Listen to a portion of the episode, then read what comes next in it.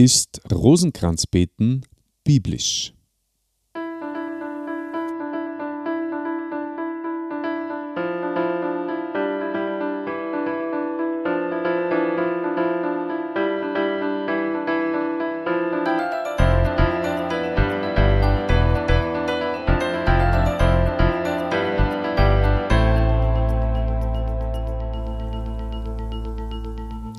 Christi und herzlich willkommen. In diesem Kanal geht es um Gottes Wöhn.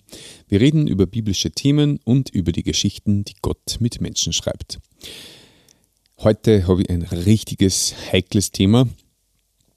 Kontrovers könnte man es auch bezeichnen. Und zwar die Frage, ist Rosenkranzbeten biblisch?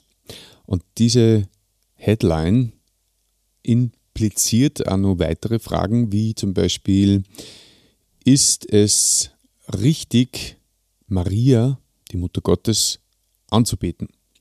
Oder, nun allgemeiner, ist es richtig oder biblisch, die Heiligen zu verehren? Und ich habe da schon einige Gespräche und Diskussionen geführt mit äh, Gläubigen oder zumindest Anhänger der katholischen Kirche waren das vor allem. Und äh, das waren in dem Fall auch Leute, die die Maria verehrt haben.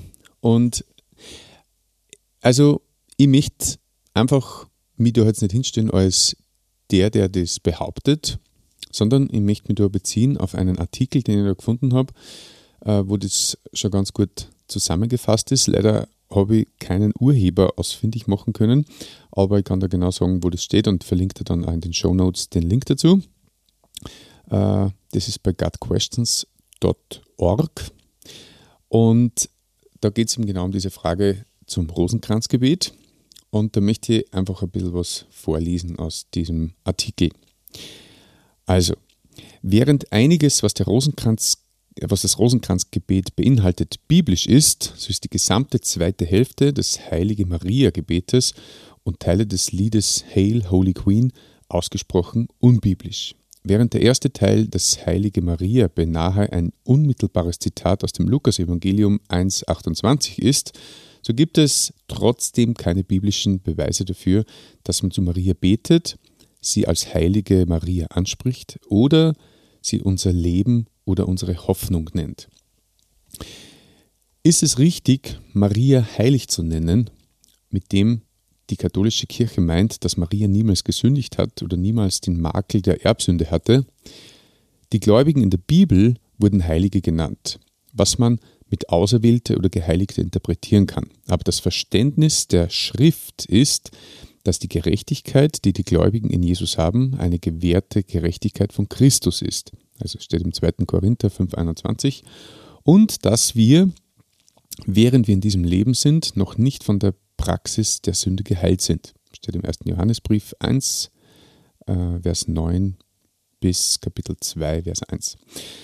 In der Heiligen Schrift wird Jesus immer wieder unser Erlöser genannt, weil er uns von unserer Sünde erlöst hat. In Lukas 1,47 nennt Maria Gott, äh, nennt Maria Gott ihren Erlöser.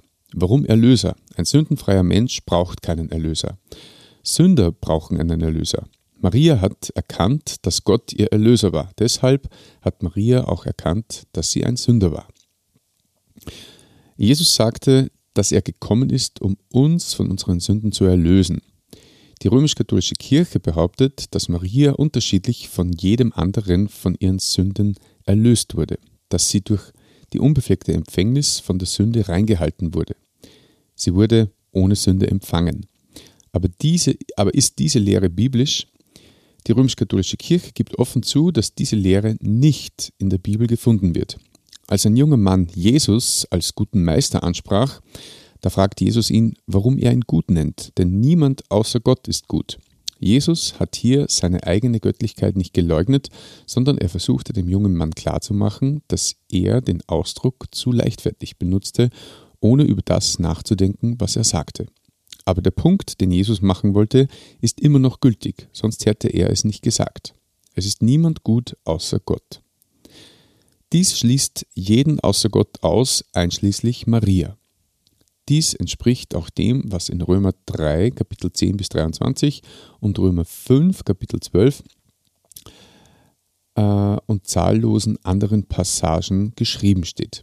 Wenn es um die Betonung der Tatsache geht, dass sich in Gottes Augen niemand messen kann. Maria wird niemals von solchen Behauptungen ausgeschlossen. Wenn Maria vom Makel der Sünde reingehalten wurde, dann hätte sie keinen Erlöser gebraucht, wie sie selbst aussagte. Dann geht es weiter. Was ist mit der Frage, zu Maria oder zu irgendeinem anderen Gott zu beten? Es wird uns nirgends in der Bibel gesagt, ob uns überhaupt jemand im Himmel hören kann. Wir wissen, dass Gott allein allwissend, allmächtig und allgegenwärtig ist. Sogar die Engel, mit was für großartigen Fähigkeiten sie auch immer ausgerüstet sein mögen, ihre Grenzen zu haben scheinen und uns nicht immer so helfen können, wie sie es gerne würden. Als Jesus seine Jünger zu beten lehrte, gab er ihnen das, was gewöhnlich Vater unser genannt wird. Er lehrt uns, Gott in unseren Gebeten anzusprechen. Wann immer jemand im Gebet adressiert wird, dann ist es Gott.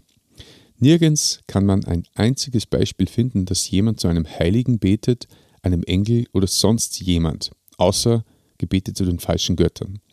Außerdem, jedes Mal, wenn eine fromme Person sich selbst vor jemanden niederwarf, in einer religiösen, religiösen Situation, um jemand anderen als Gott zu ehren, hauptsächlich die Apostel oder Engel, dann wurde ihnen gesagt, sie sollen aufstehen, damit aufhören. Steht in der Apostelgeschichte 10, äh, 25 bis 26. Die römisch-katholische Kirche sagt, dass sie nur Gott allein anbeten, aber dass sie Maria und die Heiligen verehren. Was ist der Unterschied? Jemand, der den Rosenkranz betet, verbringt nämlich mehr Zeit damit, Maria anzurufen, als Gott. Für jeden Lobpreis für Gott im Rosenkranzgebet wird es zehn, wird es zehn für Maria. Moment, für jeden Lobpreis für Gott im Rosenkranz gibt es zehn für Maria. So. In der Bibel steht, dass Jesus unser Loskäufer ist. Das Lied Hail, Holy Queen nennt Maria unsere gnädigste Fürsprecherin, aber die Bibel sagt, dass Jesus unser Fürsprecher beim Vater ist und unser einziger Mittler. Das einzige Mal, wo man in der Bibel den, den Titel Himmelskönigin findet, ist auf eine negative Art. Steht unter Jeremia 7, äh, Vers 17 bis 19. Die gesamte Bibel lehrt uns, zu Gott allein zu beten. Nicht ein einziges Mal kann man in kann man ein Beispiel oder einen Hinweis darauf finden, dass man zu jemand anderem beten soll. Die einzige Grundlage, dass man durch Maria zu Gott kommt, basiert auf der biblischen Geschichte, als Maria zu Jesus kam und ihn um Hilfe bat beim Hochzeitsfest. Johannes 2. Aber wenn man alle anderen Verse betrachtet, auch die Anleitung, die Jesus gab, wie man beten soll, kann man dann diese eine Passage im Kontext benutzen, um zu lehren, dass wir weiterhin durch Maria zu Gott kommen sollen? Ist es gleichermaßen angebracht, Maria unser Leben und unsere Hoffnung zu nennen? Dies sind abermals Bezeichnungen, die nur für Gott allein in der Bibel benutzt werden, um Besonderen für Gott, im Besonderen für Gott, den Sohn Jesus Christus. Deshalb geht die Praxis des Rosenkranzgebetes auf zahlreiche Weise gegen die Schrift. Nur Gott kann unsere Gebete hören. Nur Gott kann unsere Gebete beantworten.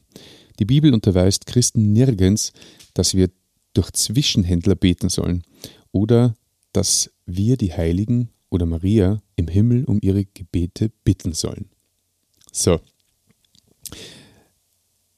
Das ist jetzt ein bisschen viel gewesen, aber du kannst es ja nur mehr anhören, wann das zu schnell war. Ich sag's nur mal, ich bin der Letzte, der sagt, du darfst nicht an Maria glauben. Ich bin der Letzte, der sagt, du darfst nicht an Maria glauben oder sie anbeten. Aber ich möchte dazu auffordern, dass du selber ein Bild machst und eben in der Bibel danach auch suchst, was da eben drinnen steht und ob du vielleicht irgendwo Hinweise findest, dass man Maria anbetet. Ich weiß, Maria ist eine Person, die sehr leicht äh, oder mit der man sehr leicht in Verbindung treten kann, weil sie, ich sage mal ganz salopp, eine sympathische Erscheinung ist. Dieses Mütterliche, dieses Nahbare, dieses Demütige, diese äh, positive Haltung, die sie gehabt hat in ihrem Leben, ist un, äh, äh, unbestritten eine sehr positive äh, Angelegenheit und ein, ein sehr vorbildliches Leben. Aber trotzdem sagt er das nicht, dass wir zu ihr beten sollen. Und eben im Umkehrschluss, es steht sogar oft drinnen, dass nur Gott allein angebetet werden will. Und dann gibt es auch noch diesen emotionalen Faktor, wie zum Beispiel Medjugorje oder Lourdes, ähm, wo Marienerscheinungen äh, passiert sind oder angeblich passiert sind. Und ich war zwar selber noch nicht dort, muss ich gestehen, aber ich habe mir sagen lassen, dass ganz viele Menschen sehr berührt sind von dieser Energie dort und dass die dort wirklich Kraft und äh, ja, wieder auftanken können und die Liebe dort zu spüren und dieser ja, spirituelle Ort dort so außergewöhnlich ist. Ähm, irgendwann werde ich mir das auch mal anschauen. Aber es geht, also das ist jetzt meine persönliche Meinung, es geht trotzdem am Ziel vorbei, weil wenn Gott sagt, er möchte angebetet werden und wir aber, weil wir uns dadurch so wohl fühlen, wenn wir in sind oder in Medjugorje oder einfach, wenn wir zu Maria Gottes bitten, ähm, dann bitten wir die falsche Person um Hilfe. Und ich glaube, dass Gott das nicht so taugt. Und ja, eine emotionale Geschichte lässt uns oftmals glauben. Also ich glaube, man braucht ja nur daran denken, wie es ist, wenn man verliebt ist oder verliebt war vielleicht in der Vergangenheit. Man wird einfach blind und vor lauter Emotionen und Gefühlen und, und weil sie das so schön anspürt, wenn man dann dort ist und die, die anderen Menschen spüren ja das genauso, ähm, dass man einfach so ein bisschen den Fokus darauf verliert, was eigentlich Gott von uns möchte und dass man deswegen vielleicht einfach nur mal drüber nachdenkt, ob das in Gottes Augen gut ist und ähm, ja, ihm dadurch auch die entsprechende Ehre erweist. Emotionen sind wichtig und gut, aber sie sind nicht immer die Wahrheit. Siehe, verliebt sein. Und mehr wollte ich euch gar nicht sagen. Du kannst mir gerne einen Kommentar hinterlassen, was du davon hältst, äh, wie du das siehst. Aber ich wollte einfach dazu, zu diesem wichtigen Thema mal ein Statement geben, weil, glaube ich, ganz viele Katholiken die Maria verehren ohne zu wissen, dass es unbiblisch ist.